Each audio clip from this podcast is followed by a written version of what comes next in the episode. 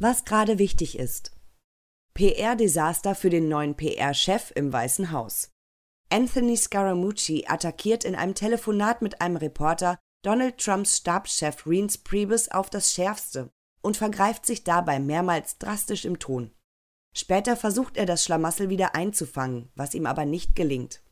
Scaramucci machte Priebus in dem Gespräch mit einem Reporter des New Yorker für Informationslecks im Weißen Haus verantwortlich. Konkret warf der erst in dieser Woche ernannte Kommunikationsdirektor dem Stabschef vor, angeblich illegale Finanzdaten über ihn an die Öffentlichkeit durchgestochen zu haben. Der SC Freiburg hat die erste Herausforderung der neuen Saison gemeistert.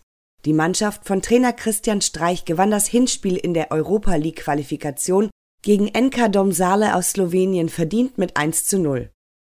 Das Siegtor erzielte Nils Petersen in der 20. Minute. Nur drei Minuten später vergab er bei einem Elfmeter die Chance zu einem weiteren Treffer.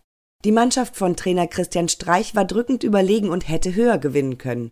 Im Rückspiel in einer Woche reicht dem Bundesliga-Siebten der Vorsaison ein Remis zur Teilnahme an den Playoff-Spielen.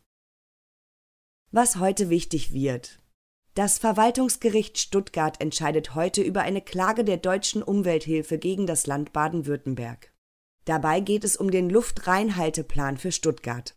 Die deutsche Umwelthilfe will Fahrverbote für Dieselautos erreichen. Das Land baut auf eine Nachrüstlösung, um diese zu verhindern. Auch in anderen großen Städten wie München oder Berlin gibt es eine Fahrverbotsdebatte. Was uns überrascht hat. Adam Clayton schwebt im Babyglück, der Bassist der Kultband U2 ist mit 57 Jahren zum ersten Mal Papa geworden. Er und seine Frau Mariana bekamen ein Mädchen. In einer Anzeige, die in der irischen Zeitung Irish Times veröffentlicht wurde, verriet das Paar jetzt, dass ihr Töchterchen den Namen Alba trägt